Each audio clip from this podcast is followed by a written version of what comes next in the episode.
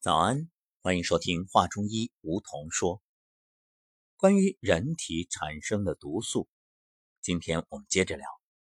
在开始今天主题之前，先要补充一下，昨天我们说到了体内的气毒，其中啊，对于情绪上的这种气毒啊，嗯，还没有真正的展开。所以今天要特别补充一下，为什么我一直在说疾病？基本源于情绪，你看，就像女性的乳腺增生、子宫肌瘤，《黄帝内经》里面早有描述，叫“聚之有形，散之如风”，这都是你郁闷之气造成。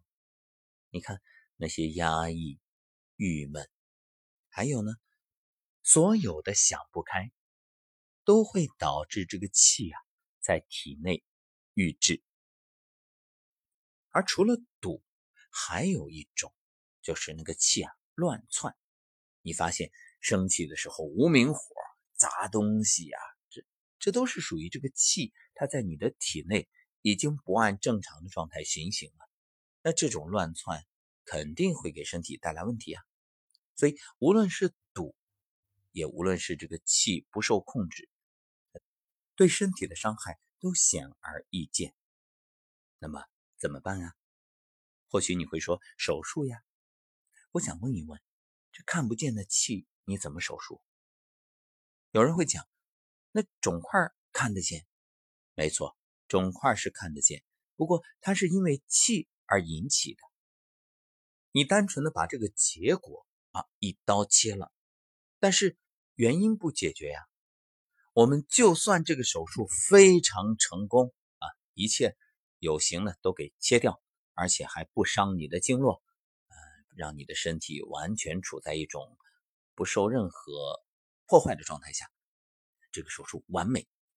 但是你引起这种状态，这种所谓的增生的原因是你情绪不好，你生气，结果呢，你在切完之后自以为万事大吉，依然我行我素，又。重蹈覆辙，回到原来的生活状态，该怎么气还怎么气？那我请问，你这个病能好吗？别怪我乌鸦嘴啊！如果你的因不解决，那个果是不可能清除的。就算现在手术完了看不见了，那过一段时间还会出现。这是规律，不是我要说什么不好听的话。所以各位，只希望你真的能够意识到这个问题的原因，不把这种解决问题的嗯希望寄托在医生身上，因为一切是你自己造成的，你得自己来解决。这就好像你冒犯了一个朋友，结果你却委托别人替你去道歉。那位朋友说：“我不接受，要道歉自己来，拿出诚意。”你说你对你的身体有诚意吗？有诚意的话，你就绝对不会当初生气去伤害他。那么好，当初生气算你年少无知，那你更不会在现在明知道已经生病的状态下还继续生气，再去伤害他，这不是雪上加霜吗？那么怎么解决气毒呢？其实昨天节目里也已经说了一些方案。各位，今天我们再多补充几条。一个呢，就是推肚子啊，你看很多人肚子里又是水咕噜咕噜的声音啊，又是胀满，你以为怎么回事啊？原因很简单，就是不通呗，堵了呀。呃，至于说水声咕噜咕噜，那是你身体阳气不足，水湿代谢不掉。嗯，所以揉肚子啊，或者往下推都是很好的方式。可以适度的吃一些白萝卜。白萝卜通气儿的呀，吃了之后你可别憋着，你不要因为吃了萝卜，然后在人群里又忍着不敢放。那这个当然，如果有条件的话，吃了白萝卜你就别往人群当中再去了，你就在家里找个地方，你今天把屁放个够啊，想放多久放多久，想放多少放多少。另外，在腿部拔罐也可以起到排气毒的作用，还有一个。啊，太冲血，这个可不能不提啊，太重要了。太冲太冲，就是太冲动，让身体产生了气呀。在这个大拇脚趾和二脚趾中间稍微往上一点这个地方按压，嗯，按压会感到明显的麻、胀，甚至痛，可以坚持一分钟，或者你用牙签也行。嗯，牙签的话，当然如果比较敏感的朋友，建议你还是用牙签的另外一头。啊，当然我说的另外一头不是指两头都尖啊。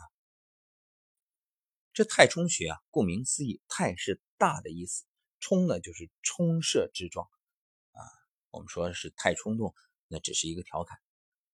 它这个穴位的名字是指啊，肝经的水湿风气在这里向上冲行。你看行间穴传过来的水湿风气。到了太冲穴，因为受热而胀，散化为疾风冲散穴外，所以啊，就得了太冲穴之名。太冲穴它是肝经的原穴，调控气血运行，所以人在生气发怒的时候，它就会呈现一些信号。比如你试一试，凡是生活当中那种。特别爱生气的朋友，你现在就可以脱了袜子，啊，用大拇指按压一下太冲穴，肯定疼，不用问了。为什么？不通呗，不通则痛啊。你已经堵了太久了。如果不疼，恭喜你，说明你的脾气好。所以，当你遇到家人啊，特别是你的另一半，如果有这种啊暴怒要生气的时候，要发火的时候，你赶紧想办法把他的袜子脱掉，然后给他按太冲。当然，一定是正确的方向，就是往脚尖方向推，别推反了。当然，你要说他疼不让你按，那怎么办？这也不能用武力，对不对？那简单呀，脱了袜子挠脚心，先挠得他笑，然后再揉啊。其实归根结底，一句话不在于这个形式，在于。当对方有这种生气的时候，你不要硬顶。你说你这个再给他火上浇油啊，直接针尖对麦芒，那肯定于事无补啊，反而激化矛盾。以笑来治他的怒，这就像太极一样，四两拨千斤。你要会使巧劲儿。家不是讲理的地方，家是讲爱的地方啊。嗯，当然了。这个情绪呀，互相调控，它一定是互相激发的。很多时候话赶话，你看原本没多大事结果你生气是吧？我比你气得更厉害，然后对方更生气，然后哎一来二去的这个小事变大事有必要吗？没必要。所以学会这种情绪的调控，那你就是一个智者。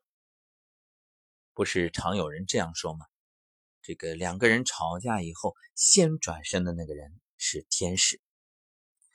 好了，我们继续今天的话题，咱们接着来说汗毒。人体有许多细小的毛孔在皮肤上，那么这个毛孔有什么作用啊？它有呼吸的作用，还可以排出垃圾，通过汗排出来。但是很多人是不流汗的。这个不出汗的人的比例相当大，这个时候就意味着你的毒素都积累在体内，慢慢的日积月累就成了一种毒。那么怎么来判断有没有汗毒呢？你可以在不运动、身体也算是清洁的状态下来做一个判断，就是这种时候还是闻到这个汗有异味，这就说明有汗毒。日久天长就会诱发关节疼、风湿、代谢系统疾病等等等等。所以，为什么我们说生命在于运动？动则生阳，阳气生发，而且促进血液循环，也促进排毒。就以汗这种形式，你看，我们举个例子啊，一个河水，嗯，长期的不流动，它自然会出现污染。正所谓流水不腐，户枢不蠹。当然，运动要讲究一个度，不能过度啊。这个我们今天就不多说了。只是说，如果你是一个长期伏案啊，或者天天抱着手机窝在沙发上一动不动的人，你要小心，一定要开始警惕，因为自己身体已经积累了太多的毒素。有句话叫“请人吃饭不如请人流汗”，这个说的特别好。当然，请人流汗就是啊，请朋友去活动活动，比如说一起约着出去做八段锦啊，还有就是。嗯，练习我们的太极养生步、混元桩、颤抖功啊，这些都很好。说到排汗毒，除了我们刚才给大家说的这些方式啊，还有什么呢？食疗，比如你可以喝热粥啊，或者热茶、热汤，这都有促进排汗的效果。像薏仁儿，它就是有除湿、开汗窍的功效啊，可以适当的吃一些。另外，生姜红糖水也可以帮助排毒。说到这儿，有的朋友会疑惑：不是说这个秋天不适合吃姜吗？还有就是，呃，中午之后到了傍晚晚上也不适合吃姜。事实上呢，这个问题我们要辩证的来看待，因为从中医的角度来说，呃，所谓的适合与不适合，它一定是因人而异、因时而异。根据个人自己的状态，我们举个最简单的例子吧。你说你要是晚上感冒，对，这感冒它可不挑时候。那你晚上感冒就不不用姜来发这个风寒了吗？所以凡事无绝对，千万不要一概而论。好，关于如何排汗毒，我们今天就说到这儿。但是有一点要提醒各位，还是那句话，过犹不及，千万不要听了节目说啊。节目里说了一定要运动排汗毒，然后你今天就到健身房，呃，整个半天都投入进去。对不起，那你又耗了太多的阳气，又过了，有可能得不偿失。所以不偏不倚，以中为度，这个很重要。感谢收听本期节目，我们下期再会。